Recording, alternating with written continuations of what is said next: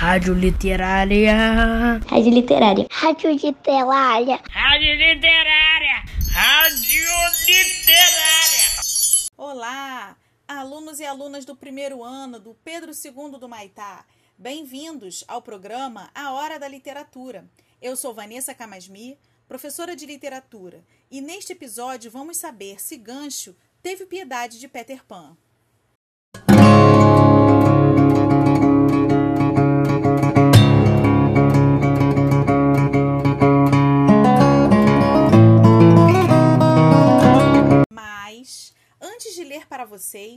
Quero mandar um abraço literário para as crianças do primeiro ano que encontrei nos encontros do SOEP. Foi muito bom saber o que vocês aprenderam na quarentena e o que fizeram de novo. Queria mandar um abraço especial para a Catarina, que deixou no mural virtual da série um vídeo sobre a nossa rádio literária. Catarina, te respondi por meio de outro vídeo. Vá lá no mural conferir. E como eu disse no episódio anterior, temos agora o momento chamado a hora do ouvinte. É aquele momento em que o ouvinte entra no ar lendo ou contando uma história, um poema. Também é o momento do ouvinte compartilhar as suas ilustrações. Então, você que aprendeu a ler na quarentena, ou que já sabe ler, ou que lê junto com outra pessoa, ou que gosta de inventar e contar histórias da sua memória, nos envie sua gravação para o e-mail projetomemórias2020@gmail.com. A equipe de literatura edita a gravação e compartilha na hora do ouvinte. Gravem, desenhem, leiam, contem, declamem.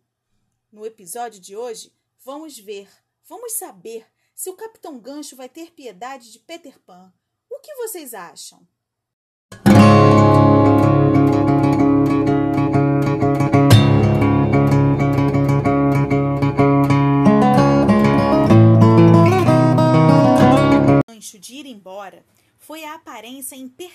Impertinente de Peter enquanto dormia. A boca aberta, o braço pendido, o joelho arqueado. Eles eram tamanha personificação de arrogância que espero que algo assim jamais volte a ser visto por olhos tão sensíveis a uma ofensa como essa. Isso gelou o coração de Gancho. Se a raiva o houvesse quebrado em cem pedaços, cada um desses pedaços teria pulado em cima do menino adormecido.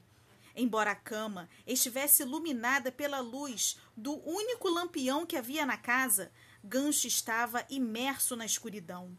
Quando deu o primeiro passo furtivo para a frente, ele descobriu um obstáculo a porta da árvore de magrelo. A porta não cobria todo o buraco da árvore e Gancho, até então, estava olhando por cima dela. Tateando em busca do trinco, ele descobriu furioso que este ficava lá embaixo, fora de seu alcance. O capitão, que estava com o cérebro perturbado, achou que o rosto e a postura de Peter haviam ficado ainda mais arrogantes, e ele sacudiu a porta e se atirou contra ela. Será que seu inimigo ia acabar lhe escapando? Mas o que era aquilo? O brilho vermelho dos olhos do capitão encontrara o remédio de Peter numa prateleira ali perto. Ele logo compreendeu o que era e, no mesmo instante, soube que o menino estava em seu poder. Para não ser capturado vivo, Gancho sempre carregava um vidro com uma droga poderosa, uma mistura criada por ele mesmo e feita de todas as substâncias mortais que já encontrara. O capitão fervera tudo e inventara um líquido amarelo desconhecido pelos cientistas, que provavelmente era o veneno mais virulento que existia. Gancho colocou cinco gotas desse veneno na caneca de Peter. Sua mão tremeu, mas de exultação, não de vergonha.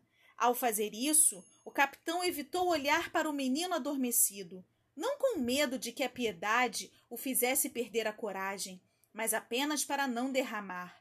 Então ele lançou um olhar demorado e triunfal para sua vítima, e virando-se, rastejou com dificuldade árvore acima. Quando surgiu no topo, parecia mesmo a alma do mal saindo de sua cova.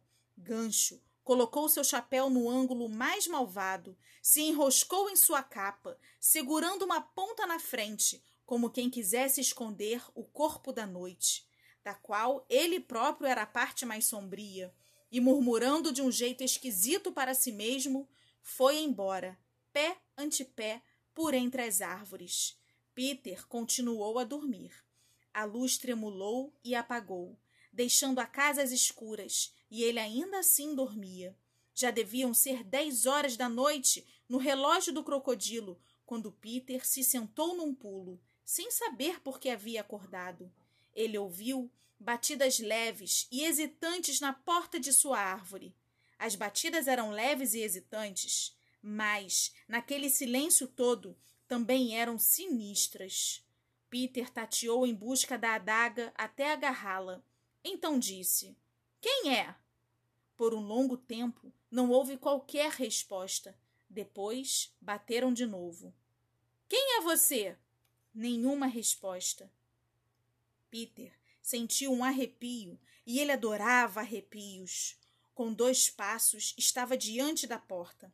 Ao contrário da porta de Magrelo, a sua ocupava todo o buraco da árvore, porquanto Peter não podia ver por cima dela e a pessoa que batia não podia vê-lo. Não vou abrir, a menos que você me responda, disse Peter. Finalmente, o visitante disse algo, numa voz adorável que parecia o tilintar de sinos. Me deixe entrar, Peter! Era Sininho, e Peter abriu depressa a porta para ela. A fadinha voou, para dentro em grande agitação, com o rosto corado e o vestido manchado de lama. Vocês acreditam em fadas? O que foi? Ah, você nunca vai adivinhar! exclamou Sininho, dizendo que Peter tinha três chances. Fale logo! gritou Peter. E numa frase bem confusa, tão longa quanto aquela corda de lenços que os mágicos tiram de dentro da boca, Sininho contou sobre a captura de Wendy e dos meninos. O coração de Peter deu pulos enquanto ele ouvia. Wendy estava amarrada e amordaçada no navio dos piratas. Logo ela, que gostava de tudo tão organizado. Eu vou resgatar a Wendy! exclamou Peter, dando um salto para pegar suas armas. No meio do salto, ele pensou em algo que podia fazer para agradar o Andy. Ele podia tomar seu remédio. Sua mão agarrou o líquido fatal. Não! Gritou Sininho, que ouvira Gancho murmurando o que fizera enquanto ele atravessava a floresta. Por que não? O remédio foi envenenado. Envenenado? Por quem? Por Gancho. Não seja boba! Como o gancho poderia ter descido até aqui? Infelizmente, Sininho não sabia explicar isso, pois nem ela sabia o terrível segredo de Magrelo. No entanto, as palavras de Gancho não haviam deixado dúvida. O remédio de Peter estava envenenado. Além do mais, eu nem cheguei a cair no sono, disse Peter, acreditando muito em si mesmo. Ele ergueu a caneca com o líquido. Não dava tempo de dizer nada, apenas de agir. E rápida como um raio, Sininho se colocou entre os lábios de Peter e o líquido, bebendo até a última gota. Sininho! Como você ousa tomar o meu remédio? Mas ela não respondeu, já estava cambaleando no ar. Qual o problema? perguntou Peter, sentindo um medo súbito. Estava envenenado, Peter, disse ela, bem baixinho. E agora eu vou morrer. Ah, Sininho, você bebeu para me salvar? Bebi. Mas por que, Sininho? As asinhas de Sininho mal podiam sustentá-la agora. Mas, em resposta, ela pousou no ombro de Peter deu uma mordidinha carinhosa no queixo dele e depois, caminhando com dificuldade até seu quarto, deitou-se na cama. A cabeça de Peter ocupou quase toda a quarta parede do quartinho quando ele se ajoelhou ali, ao lado, para poder estar perto de Sininho durante aquele sofrimento. A cada instante, a luz dela ia ficando mais fraca e Peter sabia que se ela se apagasse, era porque a fadinha havia morrido. Sininho gostou tanto de ver as lágrimas dele que esticou seu lindo dedinho e deixou que elas pingassem sobre ele. Sua voz estava tão fraca que no início Peter não entendeu o que ela estava dizendo, mas depois conseguiu compreender. Sininho estava dizendo que achava que ia melhorar se as crianças acreditassem em fadas. Peter abriu os braços, sem saber o que fazer. Não havia crianças ali e já estava de noite. Mas ele falou com todas que talvez estivessem sonhando com a terra do nunca e que, portanto, estavam mais perto dele do que se imagina ser possível. Meninos e meninas de pijama, índiozinhos nus dormindo em cestas penduradas nas árvores. Vocês acreditam? exclamou Peter. Sininho se sentou na cama bem depressa para ver qual seria seu destino. Ela achou que estava escutando algumas crianças dizendo sim, mas não tinha certeza. O que você acha? perguntou Sininho a Peter. Se vocês acreditam, batam palmas! gritou Peter. Não deixem a Sininho morrer. Então, meus queridos ouvintes, a mesma pergunta e o mesmo pedido eu faço para vocês. Vocês acreditam em fadas? Se vocês acreditam, batam palmas. Muitas crianças bateram palmas, algumas não. Alguns monstrinhos até fizeram careta. Os aplausos pararam de repente, como se inúmeras mães houvessem entrado correndo nos quartos de seus filhos para ver o que estava acontecendo. Mas Sininho já estava salva. Primeiro, sua voz ficou mais forte. Depois, ela se levantou da cama e então disparou pela casa, mais alegre do que nunca. Sininho nem pensou em agradecer aqueles que acreditaram, mas teria gostado de pegar os que fizeram careta. E agora vamos salvar a Wendy! A lua estava galopando num céu cheio de nuvens quando Peter surgiu de dentro de sua árvore, carregado de armas e quase nu para cumprir sua perigosa missão. Para ele, teria sido melhor se a noite estivesse diferente. Peter queria ir voando, mantendo-se sempre próximo ao chão para que nada de anormal lhe escapasse. Mas, se voasse baixo naquela luz bruxuleante, sua sombra apareceria nas copas das árvores, perturbando os pássaros e denunciando sua presença para qualquer inimigo que estivesse atento. Ele se arrependeu de ter dado nomes tão esquisitos para os pássaros da ilha, tornando-os tão selvagens e ariscos. A única solução era atravessar a floresta como os peles vermelhas faziam, técnica que Peter, felizmente, conhecia muito bem. Mas em que direção, já que ele não tinha certeza se as crianças haviam sido levadas para o navio?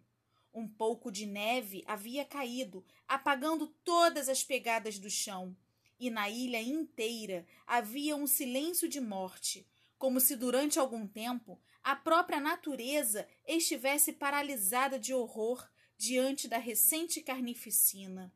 Peter ensinara às crianças alguns dos truques da floresta que aprendera com Princesa Tigrinha e Sininho, e sabia que, naquele momento difícil, elas não iam esquecê-los. Por exemplo, Magrelo faria algumas marcas nas árvores se tivesse uma oportunidade. Caracol deixaria cair algumas sementes no chão e o Wendy largaria seu lenço em um trecho importante. Mas Peter só poderia buscar esses sinais de manhã e ele não podia esperar. O mundo lá de cima o chamara, mas não podia ajudá-lo.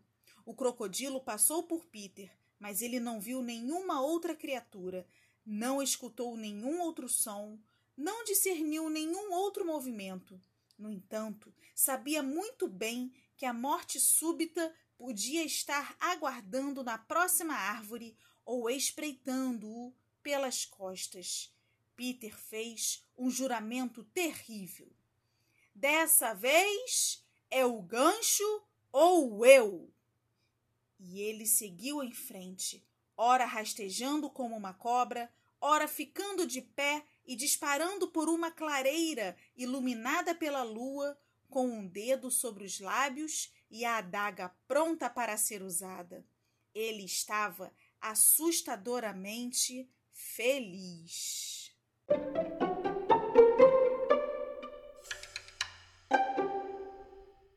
Queridos ouvintes, para irmos para o próximo episódio, preciso saber se vocês têm coragem de entrar num navio de piratas. Vocês têm? Fiquem agora com a Hora do Ouvinte, na voz da Caroline, da turma 103 e de sua mãe, Anlive. Vamos ouvir a história A Mansão de Sorvete, que está no livro Fábulas por Telefone, do Diane Rodari.